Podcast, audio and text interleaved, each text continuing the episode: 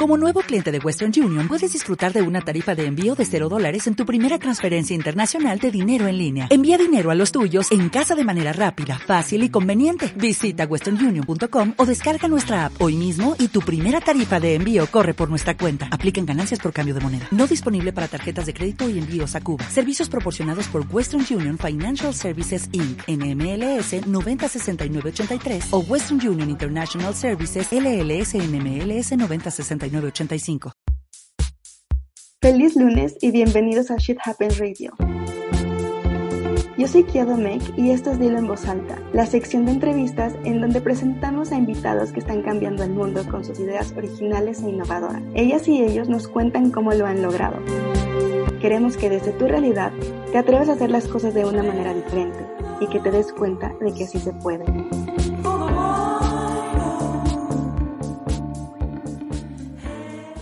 Acompaña a Argentina Durán, pianista de la Orquesta Sinfónica Nacional y creadora de contenido para las redes sociales en las que habla sobre música. Em, entonces, Argentina, bienvenida al podcast de Shit Happens, dilo en voz alta. ¿Cómo estás? Hola, muchísimas gracias por la invitación. Pues muy contenta de estar aquí platicando con ustedes y contigo. Perfectísimo. Nosotros también nos da mucho gusto. La verdad es que fue muy difícil encontrar a una chica que, se dedicara a la música, que viviera de ello em, y que aparte pues fuera mujer en esa industria debe ser un poco, un poco complicado. Entonces nos da mucho gusto que te hicieras un tiempo para darnos esta entrevista y me gustaría empezar como siempre em, con que nos compartieras tu background. Em, pues sí, o sea, nos contarás un poquito sobre ti para que quienes nos escuchan pues te conozcan mejor. ¿Cómo ves? Claro que sí, muy encantada. Eh, bueno, yo empecé a estudiar piano a los siete años, es decir, llevo toda mi, mi vida estudiando piano, tengo 27 años. Y pues inicié en Jalapa, soy de Jalapa, Veracruz. Ahí estudié en la Facultad de Música de la Universidad Veracruzana, 10 años de licenciatura, eh, más cuatro años de iniciación musical. De ahí, pues tuve la oportunidad de viajar a estudiar maestría en Chicago College of Performing Arts de la Universidad de Roosevelt en Chicago, Illinois. Y pues ahora me acabo de titular de la maestría en interpretación de música mexicana en el Conservatorio Nacional de Música de México. Wow, suena increíble. O sea, literal desde chiquitita estás en este rollo de la música. Eh, me parece increíble que seas como tan porque supongo que como cualquier área, pues hay que ser como muy estudiosos, ¿no? Pero siento que la música es una de esas áreas que sí marca mucho la diferencia que empieces de chica y que desde pequeña estés como pues practicando muchísimo, ¿no? Oye, ¿y por qué piano? ¿Por qué, ¿Por qué te decidiste por el piano y no por otro instrumento? Fíjate que realmente como yo empecé muy chica, pues no es algo que yo haya decidido. Eh, nadie en mi familia es músico, pero mi hermano tenía el sueño de ser pianista y él fue el que me metió a estudiar el piano.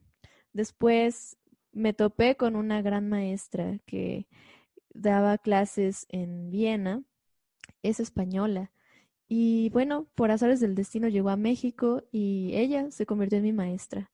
Entonces, pues es una gran maestra con la que yo tuve la fortuna de estudiar y vieron que pues avancé mucho y me gustó, me gustó la música, me gustó el piano y poco a poco se fue convirtiendo en mi vida. Wow, padrísimo. Oye, ¿qué tal, um, cómo es este proceso en el que te vuelves músico de profesión con tu licenciatura, con tu maestría? Eh, ¿qué, ¿qué, conlleva? Eh, siento que es un área que pocos conocemos y, y a veces muchas personas pueden llegar a pensar que para eso pues solamente se estudia de que tus ratos libres y no entienden más allá de la, la pues lo importante que, que es dedicarte eh, a, la música en todo el tiempo que tengas, literal como cualquier carrera normal o tradicional, mejor dicho. Entonces, ¿cómo es este proceso? ¿Qué tipo de, eh, de estudios llevan? Eh, no sé si me explico en mi pregunta. Claro que sí. Bueno, eh, nosotros llevamos muchísimas materias durante la carrera. Debemos aprender desde solfeo, desde coro, eh, también tener nociones de otros instrumentos y realmente es, es muy demandante el ser músico, el entregarle eh, tu vida completa, igual que en, por ejemplo, en el ballet, que requiere muchísima preparación, no solamente em, de conocimiento teórico, sino también en, ya en el arte, ¿no? Es decir, de historia, de pues también de preparación mental para salir al escenario. Son muchas áreas que, que hay que desarrollarse y es por esto que pues es muy, es muy demandante estudiar música. Oye, Argentina, y por ejemplo, em, en tu opinión, ¿qué, ¿qué fue lo más difícil, al menos para ti, porque seguramente para cada músico es diferente, pero qué fue lo más difícil de, tu carrera como, como pianista? Yo creo que el dominar el escenario. Realmente todos lo vivimos diferente, pero en mi caso me costó mucho trabajo eh, dominar el escenario, es decir, el pánico escénico, y es algo que he tenido que trabajar durante años, así como la fuerza física, ya que, bueno, ahora soy pianista de orquesta y, y bueno, el piano normalmente está hasta el final de la orquesta y tiene, tiene que pasar el sonido entre 100 músicos, ¿no? Muchísimos violinistas, chelistas y bueno, todo lo que incluye una orquesta sinfónica de ese tamaño. Entonces, siendo una persona de complexión delgada y pequeña, creo que es algo muy importante que he tenido que desarrollar esa fuerza interna y esa fuerza física también. Claro, por supuesto. Qué interesante. Oye, ¿tienes algún tip respecto a esto? Porque siento que es el pético escénico en cualquier área o en la mayoría, pues nos puede, hasta para una presentación de negocios, no sé, es súper importante, pero me imagino que alguien que literal se enfrenta a un público todos, bueno, pues no sé si todos los días, pero periódicamente, ¿no? Con mucha, muchas veces en, en la semana, digámoslo así, eh, pues seguramente tienes cierto, ciertos tips o, no sé, eh, algún ritual que hagas para controlar estos nervios. Fíjate que sí, cuando hice la audición para entrar a la Orquesta Sinfónica Nacional, realmente llegó a mi vida un libro que se llama Audition Success. Eh, digamos que es para hacer audiciones para orquesta. Sin embargo, es de un, un psicólogo, Don Green, que pues se dedica a ayudar a personas del FBI a manejar el estrés para que cuando ellos apunten las armas tengan una mejor puntería, ¿no? Como este, este nivel de estrés que resulta ser el mismo en un músico, aunque bueno, nosotros no estamos en una situación de peligro, eh, pues el cuerpo no lo entiende de esa manera, pero reacciona de la misma forma. Entonces, verlo desde una cuestión más psicológica ha sido para mí de gran ayuda. Seguir estos consejos que vienen en cuanto a la respiración, ¿no? Por ejemplo, respirar tres veces, sostener tres segundos y exhalar, ¿no? Sostener tres segundos. Eh, los pensamientos que hay que ir como eliminando, por ejemplo, los pensamientos de ¿qué pasaría si me equivoco? ¿Qué pasaría si se me olvida la pieza en el escenario? Todo esto que viene mientras estamos estudiando nuestro instrumento, que es algo que al final nos afecta cuando estamos en público, es un trabajo que viene siempre desde antes, de, desde el estudio, ¿no? El artista que se para en el escenario, realmente la gente pues solo ve ese momento que está ahí tocando, pero no alcanza a ver todas las horas de preparación, no solo en el instrumento, sino mentalmente y espiritualmente que debe de haber para poder dominar el escenario y tocar de memoria 40 minutos, ¿no? Una pieza enfrente de, de una orquesta, ¿no? O enfrente de un público muy grande. Entonces, pues sí hay, sí hay muchas, muchas maneras sobre todo psicológicamente, ¿no? De ir mentalizando, de visualizarse en el escenario, en cuanto sales al escenario, cómo vas a caminar, cómo te va a recibir la gente cuando termines de tocar, cómo te van a aplaudir. Sí, todo esto como, eh, pues todo es un trabajo mental realmente. Padrísimo, ¿no? Es que es muy cierto em, esta parte que debe ser un gran estrés enfrentarte a, y luego son públicos gigantescos, ¿no? Entonces, pues agradezco mucho que nos compartas estos tips y sobre todo la idea de leer ese libro, cualquiera que, o sea, yo creo que sí está más dirigido a músicos, me lo platicas así, pero pues supongo que cualquier persona que se enfrente a situaciones de estrés fuertes o de, de pánico escénico, pues le podría servir mucho, ¿no? Entonces, pues Eh, padrísimo que nos comentas eso del libro. Y me gustaría preguntarte aquí otra cosa. Em, ahorita comentaba, bueno, nos platicaste qué es lo que más se te dificulta o, te es más difícil. ¿Y qué es lo que más se te facilita? Eh, bueno, lo que más me facilita, yo creo que es estudiar. A mí me gusta mucho tocar en mi casa y disfrutar lo que estoy haciendo. Para mí conectarme en mi casa es, es muy sencillo. Como te comentaba, ese es un trabajo por, por años, ¿no? Que a veces no es tan fácil llevar y la misma conexión al escenario, pero realmente el sentir la música creo que es algo que fluye bastante bien en mí. Es algo que me apasiona, es algo que me gusta y por lo tanto ese amor te va, te va llevando a, a conectarte de una manera más espiritual con la música. Wow, qué bonito.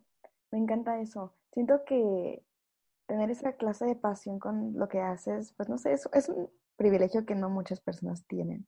Entonces, padrísimo que tú puedas gozar de eso. Y me gustaría ahora que hacerte una pregunta que es un poco tabú quizás, pero pues justo como, como te platicaba al principio, fue difícil encontrar a una mujer eh, músico eh, que, que, esté destacando en este, en este ámbito. Me gustaría preguntarte tú cómo lo llevas, tu papel de de ser una eh, pianista en un mundo donde hay tantos hombres. Eh, no sé si es algo en lo que hayas pensado, si es un reto que tengas día a día o simplemente pues hay otras cuestiones que tal vez nosotros no nos imaginemos.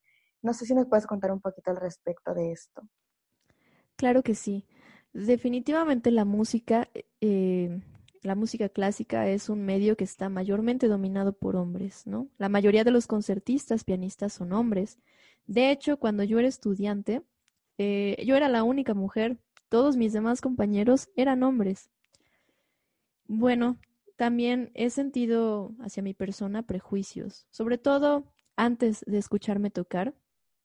Algunas personas me dicen, es que yo pensaba que no, no tendrías fuerza, pensaba que no tendrías el carácter que a lo mejor tendría un hombre, un hombre más grande.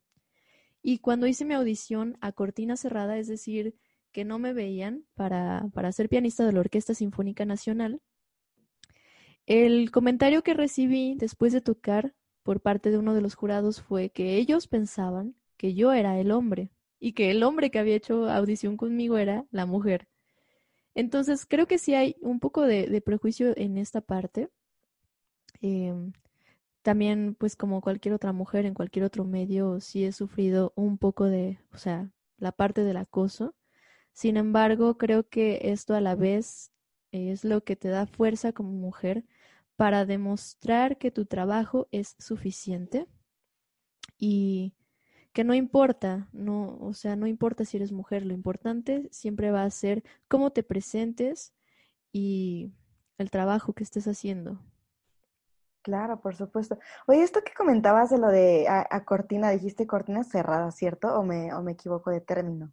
Así es, a cortina cerrada. Esto significa que ponen la cortina para que no vean la cara del participante, del que está haciendo la audición, ¿cierto?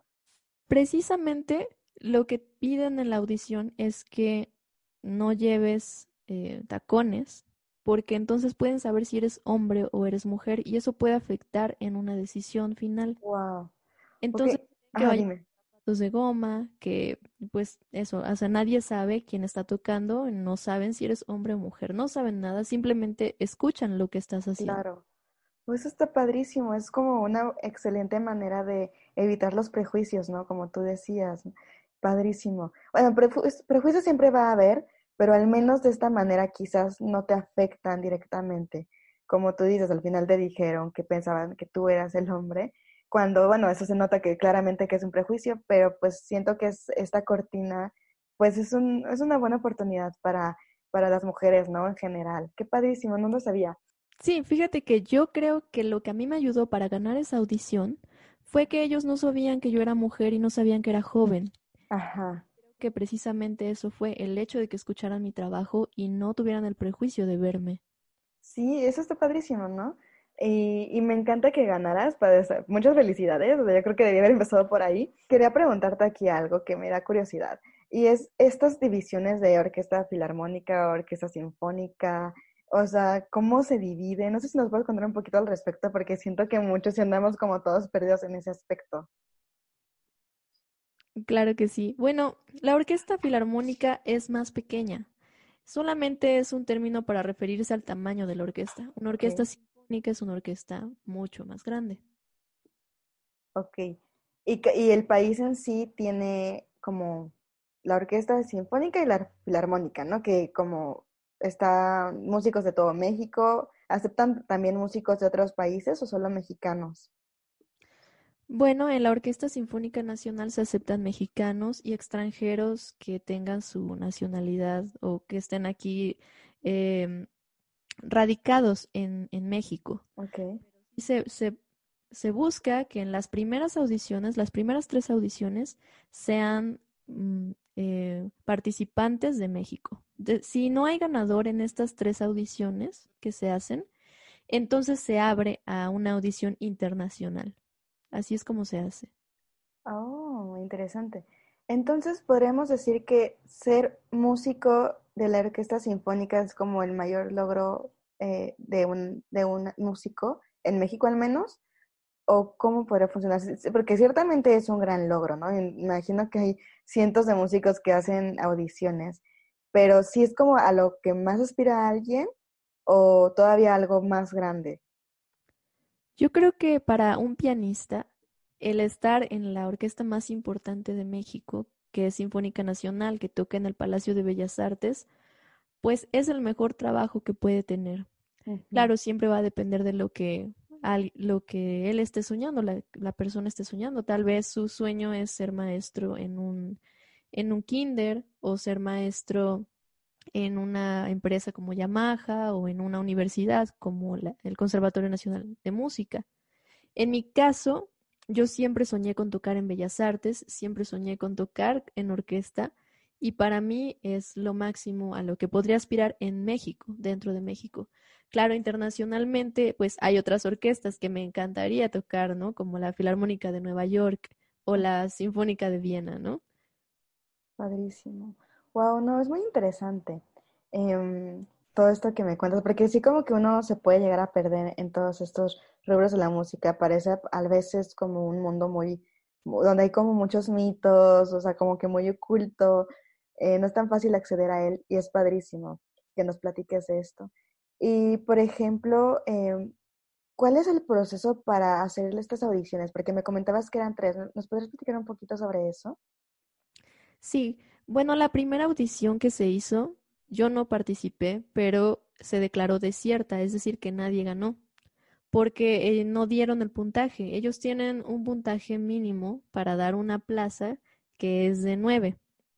Entonces, pues los participantes tocan una primera ronda donde les piden extractos orquestales, es decir, fragmentos donde el piano de orquesta, que finalmente son los más difíciles que pueda haber, te dan un libro aproximadamente de unas 200 páginas con fragmentos de orquesta que tú debes de aprender, no solo para el piano, sino también para órgano y para clavecín y celesta. Eh, básicamente son diferentes tipos de teclado y pues son son carreras diferentes. el, clavecinista lleva sus años de estudio para dominar el instrumento, que es como un piano antiguo, y pues el pianista también lleva muchísimos años de estudio para dominar el instrumento que es el piano. Pero en este caso el pianista de orquesta debe de saberlo tocar todo, debe de ser bueno en cada instrumento que le pongan. Así que pues es una audición extremadamente difícil, de, las, la más difícil que, es, que he hecho ha sido para entrar a la Orquesta Sinfónica Nacional. Y pues te dan un mes, te dan un mes para aprenderte el material, el repertorio, estudias todo el día, todos los días, para llegar a la audición. Ellos aceptan a personas que ya tengan una trayectoria eh, o que estén tituladas de la carrera de la licenciatura aunque no es obligatorio tener un título. En mi caso, bueno, yo ya tenía mi título. Y después te piden, ellos te van diciendo, vamos a empezar con extracto número 1, el 13 y el 14, ¿no? Y entonces ya pasa cada participante, lo escuchan sus extractos y hacen una selección. De esa selección ellos dicen, bueno, a la siguiente ronda pasa el, pianista que tocó en primer lugar o el que tocó en tercer lugar, etcétera. Y de ahí, pues se van haciendo eliminatorias y te, te van puntuando cada, cada ronda que vas pasando, te van poniendo un puntaje. Y bueno, afortunadamente yo alcancé este puntaje en la primera audición que hice, pero esta era una plaza que estaba eh, desocupada desde hace como 20 años.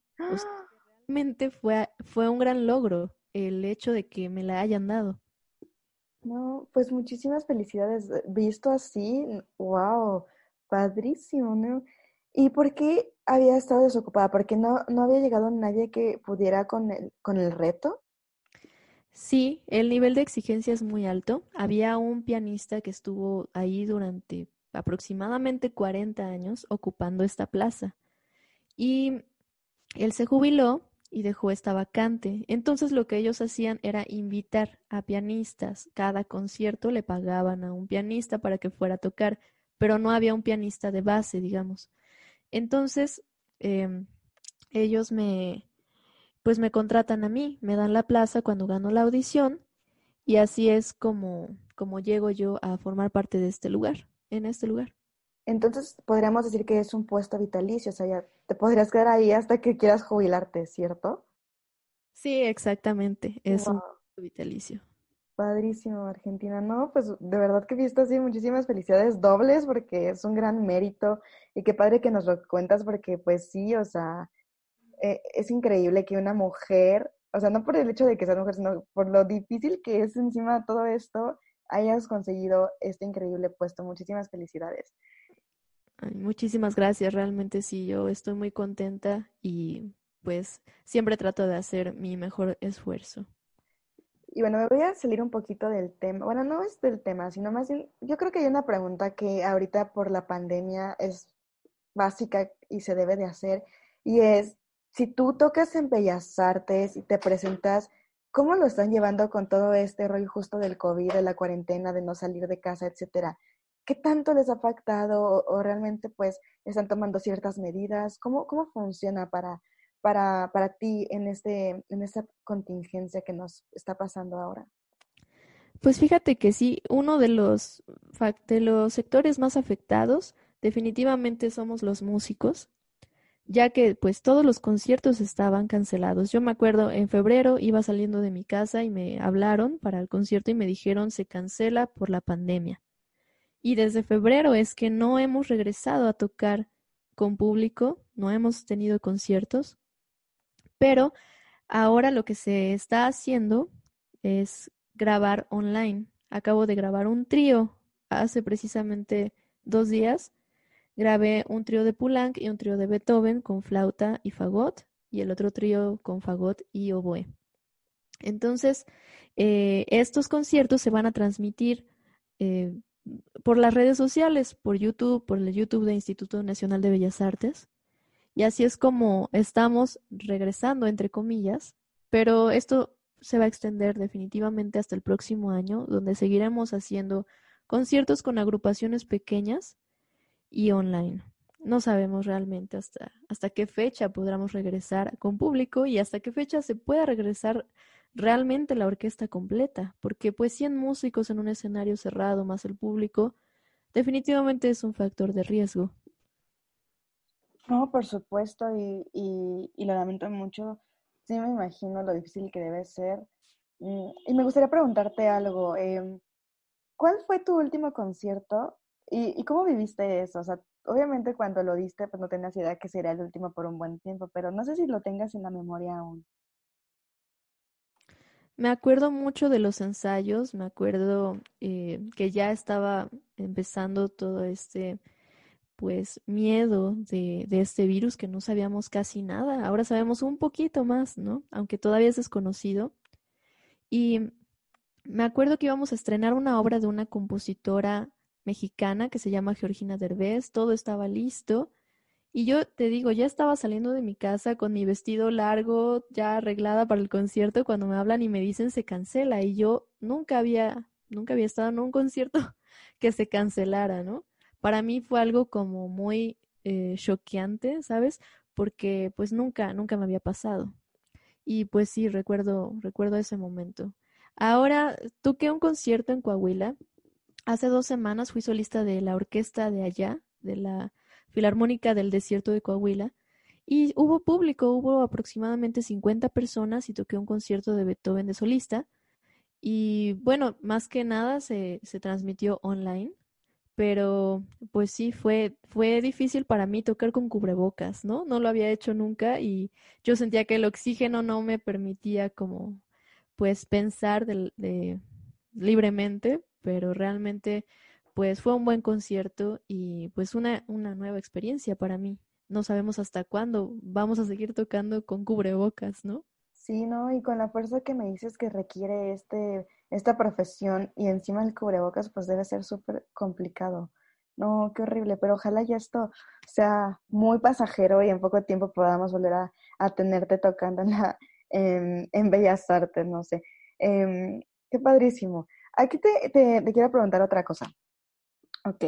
Em, respecto a lo que me platicabas de, de la Orquesta Filarmónica, de la Orquesta Sinfónica y las diferencias, eh, se me ocurrió una pregunta y es, entonces, cada estado tiene como una, una orquesta sinfónica, digo, perdón, filarmónica pues más pequeña como estatal y aparte pues ya la grande de todo el país es la sinfónica, ¿cierto? ¿Sí funciona así? Pues lo ideal, lo ideal sería que cada estado tuviera estas orquestas. La verdad es que no todos los estados la tienen, la cultura realmente no es como muy apoyada. Pero bueno, aquí en Ciudad de México sí, tenemos muchísimas orquestas. La más importante es Sinfónica Nacional. Tenemos también a la Filarmónica de la Ciudad de México, que es una orquesta muy antigua. Tenemos la Orquesta Sinfónica del Instituto Politécnico Nacional. Tenemos orquestas juveniles, muchísimas, orquestas privadas como Filarmónica de las Artes, donde también soy invitada, y como Sinfónica de Minería, donde también soy invitada. Aquí en Ciudad de México hay muchísimas orquestas. En, bueno, ahora se acaba de abrir una en Veracruz, la Filarmónica de Boca del Río, que es totalmente nueva. De las más viejas que hay en el país y más importantes fue Sinfónica de Jalapa, donde precisamente fui solista cuando tenía 11 años. Era una niña muy pequeña tocando con una orquesta profesional muy importante. Ahí fue donde, donde decidí dedicarme profesionalmente a la música. Y bueno, sí hay muchas orquestas en el país pero no, no en todos los estados.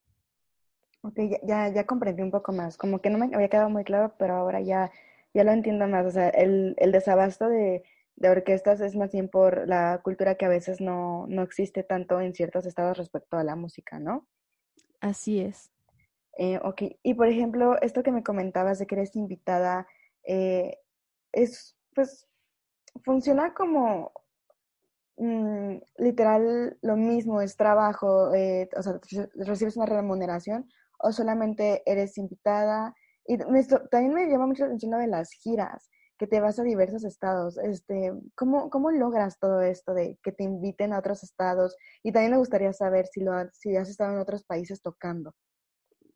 Claro que sí. Bueno, Sí, a mí me pagan por ser solista, me pagan, me pagan más, digamos que, bueno, es que depende, el pago depende de, de cómo tú te hayas posicionado como músico y de qué tan importante seas en el medio, ¿no? En mi caso, pues sí me pagan como solista y me pagan mucho mejor que, digamos, que un mes de trabajo en Sinfónica Nacional, ¿no? Eh, lo ideal sería que me siguieran invitando de solista y lo que a mí me encantaría, ¿no? Sería seguir tocando y claro que puede ser un trabajo muy buen, muy bien remunerado, pero depende de que, de qué tan bueno seas y de cómo te sepas también mover en el medio, ¿no? Sí he sido invitada a otros estados. Em, no he hecho realmente nada para que me inviten más que hacer bien mi trabajo y manejar muy bien la publicidad. Y creo que eso es la razón por la cual me han llegado muchas invitaciones para tocar dentro y fuera del país. He tocado no solo en Chicago, que fue donde estudié la maestría, sino también me invitaron a un país de los Emiratos Árabes. Eh, se llama, bueno, se llama el país Azerbaiyán, la ciudad se llama Bakú, donde toqué. Me invitó la embajada mexicana eh, para un evento que hizo para todas las embajadas en el, en el país de Azerbaiyán para celebrar los 100 años de República de Azerbaiyán. Entonces fue un evento realmente muy importante, muy bonito. Y pues un país totalmente diferente y desconocido para mí, que pues haz de cuenta que era como un Dubai chiquito, ¿no? Del cual no tenía eh, idea de que existía hasta que me invitaron y pues lo disfruté muchísimo y fue un evento maravilloso. También he tenido la oportunidad de ser invitada en España en un curso que hicieron allá, se llama Eduardo del Puello, donde también fui solista de la orquesta de cuerdas de, allá. Eh, y también he tenido la oportunidad de viajar a Costa Rica. Y por el momento, bueno, esos son los, los viajes que he hecho para, para tocar. No, pues seguramente vienen muchísimos más, ahorita ya que se acabe esto de la contingencia. Y, y qué interesante, ¿eh? o sea, yo jamás lo hubiera imaginado. Aquí eh, me, me, gustaría preguntarte esto, creo que también es una pregunta básica, y sobre todo porque pues tú también eres creadora de contenido para las redes sociales. ¿Crees que esto de las redes sociales ha catapultado tu carrera y ha hecho que te conozcan más y justo por eso te inviten más? ¿O crees que no tiene nada que ver? Definitivamente es una herramienta de trabajo maravillosa. Las redes sociales y el Internet nos han abierto a los músicos y a los artistas en general una puerta para darnos a conocer de una manera mucho más amplia, ya que el Internet no tiene límites, ¿no? Eh, creo que en mi caso ha sido una combinación de las dos cosas, de hacer audiciones, de ganar concursos y de todos estos logros que voy teniendo, irlos publicando. Entonces, cuando la gente ve que ganaste un concurso o que tocaste de solista un concierto en otro estado, pues se fijan en ti. Por ejemplo, yo puedo publicar mi trabajo, puedo publicar mis conciertos y entonces es una manera en la que la gente me escucha, los directores de orquesta me escuchan y entonces me invitan a tocar a su orquesta porque dicen, mira, a mí me gusta la imagen de ella, me gusta cómo está tocando y la quiero invitar a hacer esto, ¿no? Entonces, para mí ha sido una gran ventaja el poder usarlo como publicidad para dar a conocer los logros que voy teniendo en mi carrera. Para mí sí ha sido, sí ha sido de mucha ayuda. Y obviamente mientras más eh, me invitan, más publico y más me siguen invitando, lo cual pues es muy bueno. Oye, ¿iniciaste en las redes sociales justo por lo de la pandemia o desde antes ya lo hacías? Fíjate que abrí mi TikTok en pandemia y me fue muy bien, me fue bastante bien. Ahorita llevo como 77 mil seguidores y pues es algo que no me esperaba. Em, ya estaba teniendo muy buen avance, pero solo tenía Facebook e Instagram. Pero la verdad es que el abrir esta, esta otra red social para mí ha sido de muchísima ayuda y así precisamente es como tú y yo nos pudimos conectar. Sí, justamente, no, a mí me encantó y me sorprendió muchísimo lo que compartes en justo en esta red social yo creo que es el alcance, orgánico que te ofrece. Y, y padrísimo, la verdad, que, que, que sea una herramienta tan, que le hayas podido sacar tanto provecho a una herramienta como, como las redes sociales, la verdad, me encantó eso. Claro que sí, a mí también, de hecho, eh, el hecho de que la gente me diga qué es lo que quiere ver, qué es lo que quieren escuchar, a mí me ayuda para saber eh, cómo manejarme o qué videos hacer o qué publicar, entonces realmente ha sido como una retroalimentación. Sí, ¿no? Oye, y hablando de qué, querer escuchar, ¿qué es lo que más disfrutas tocar? Bueno, a mí me gusta mucho tocar compositores del romanticismo, es decir, Chopin, Tchaikovsky, los, los compositores rusos como Rachmaninoff, Prokofiev. Es algo que a mí me fascina, aunque también me gusta la música popular. Me gusta mucho, he tocado conciertos de Queen, que es mi grupo favorito, y realmente he disfrutado mucho tocar estos conciertos de rock. Eh, se me hace maravilloso poder estar abierta hacia la música clásica tanto como a la música popular. Claro, padrísimo.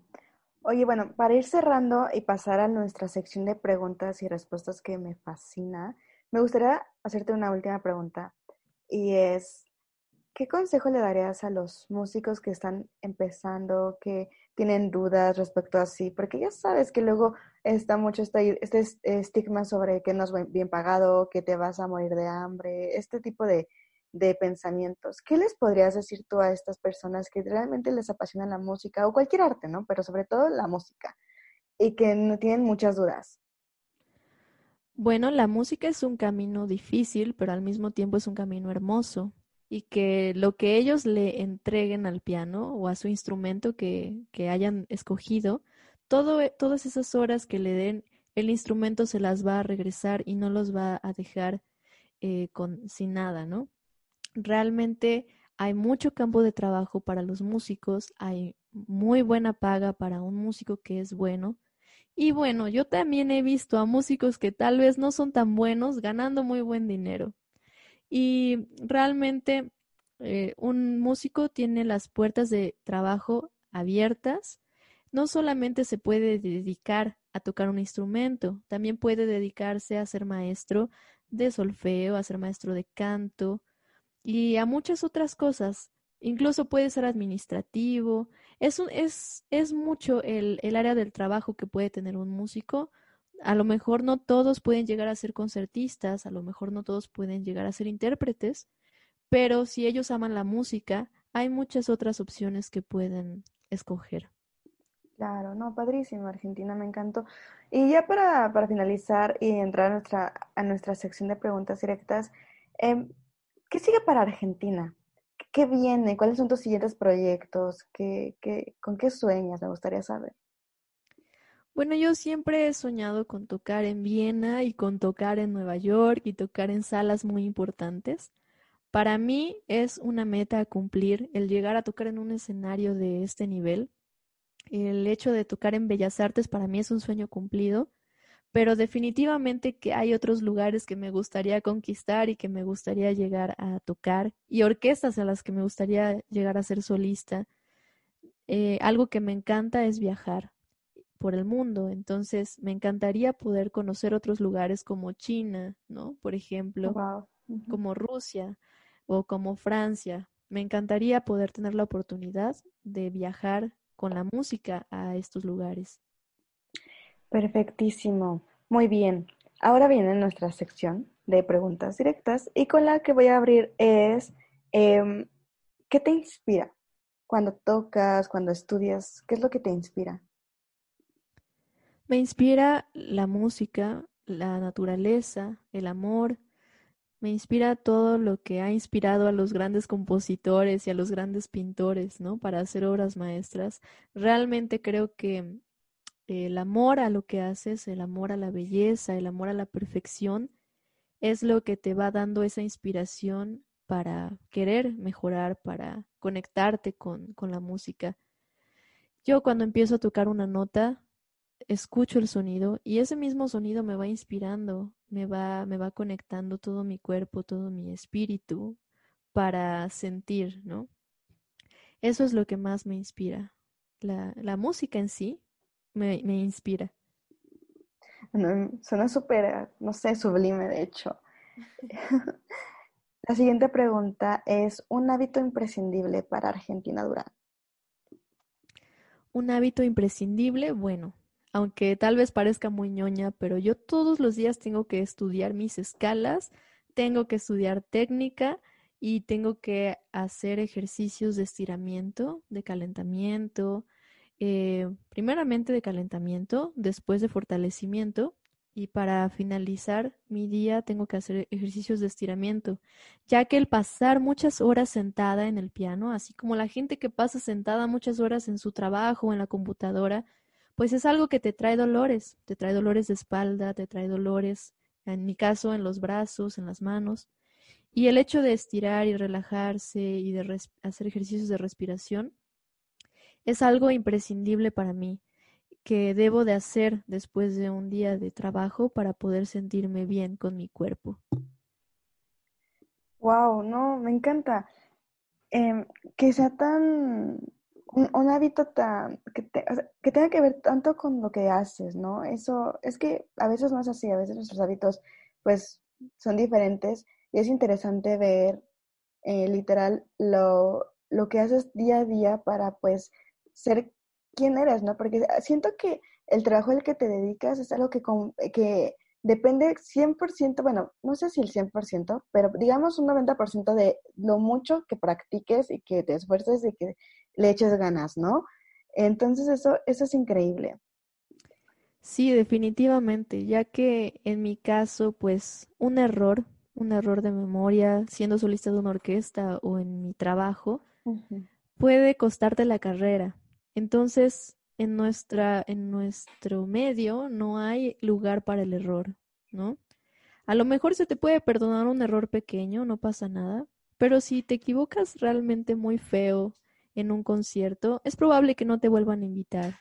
Si te vuelves a equivocar en otro concierto, definitivamente no te van a volver a invitar. Entonces es algo muy delicado. Por eso es que requiere tanta concentración y tanto trabajo de horas de estudio em, para poder formar una carrera eh, consolidada, ¿no? Claro.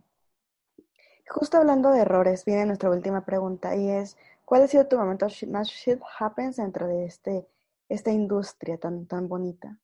Mm, fíjate que sí, yo eh, cuando era muy, bueno, más joven, tenía 19 años, eh, quedé como finalista del concurso más importante de piano de México y el premio era tocar de solista con la Orquesta Sinfónica Nacional. Sin embargo, yo en esta edad no estaba preparada para algo tan grande en mi vida. No me imaginé que fuera a ganar, no me imaginé que fuera a ser solista de la orquesta. Obviamente nunca me iba a imaginar que años después yo iba a ser la pianista de la orquesta, ¿no? Pero en ese momento estaba muy nerviosa y cuando estaba tocando dejé el piano lleno de sangre. O sea, se me, me, se me voló la uña a la hora de estar tocando y me empezó a sangrar el dedo. Entonces el hecho de ver la sangre en el teclado, eso fue algo que me distrajo. Me distrajo y tuve un error con la orquesta, tuve un error donde dejé de tocar como dos compases, es decir, como 10 segundos, y el director lo que hizo fue parar a la orquesta y volver a empezar el tercer movimiento del, concierto. Y bueno, pues parecería que eh, en ese momento yo olvidé por completo lo que tenía que, tocar. No fue así, simplemente olvidé pues un par de notas, pero ese par de notas fue un error catastrófico, ¿no? Obviamente no gané el primer lugar del concurso, quedé en tercer lugar, hasta eso me fue bien, pero pues fue algo que realmente, eh, pues para mí fue traumático, en ese momento fue, fue traumático, ahora lo veo desde otra perspectiva e incluso me da risa, ¿no? y digo, solo yo podría equivocarme así, pero pues realmente en ese momento fue algo difícil, ¿no? De, de superar. Eh, pero bueno, afortunadamente no me quedé traumada con ese error después que toqué con otras orquestas pude superarlo y trabajar esto que te cuento, ¿no? Del, del pánico escénico.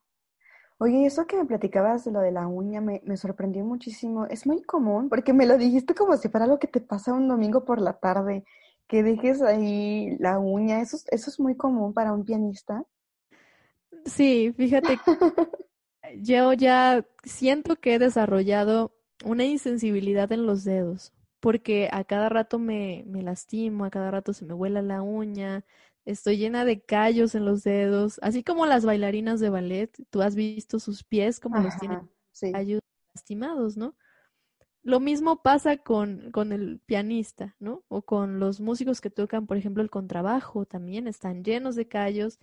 Y pues sí es algo, es algo común cuando estudias mucho, cuando estudias muy duro y muy fuerte y pues a cada rato necesito tener mis dedos llenos de microporo, ¿no? Que es algo que nunca falla a los músicos, sabemos que el microporo es lo que mejor nos funciona.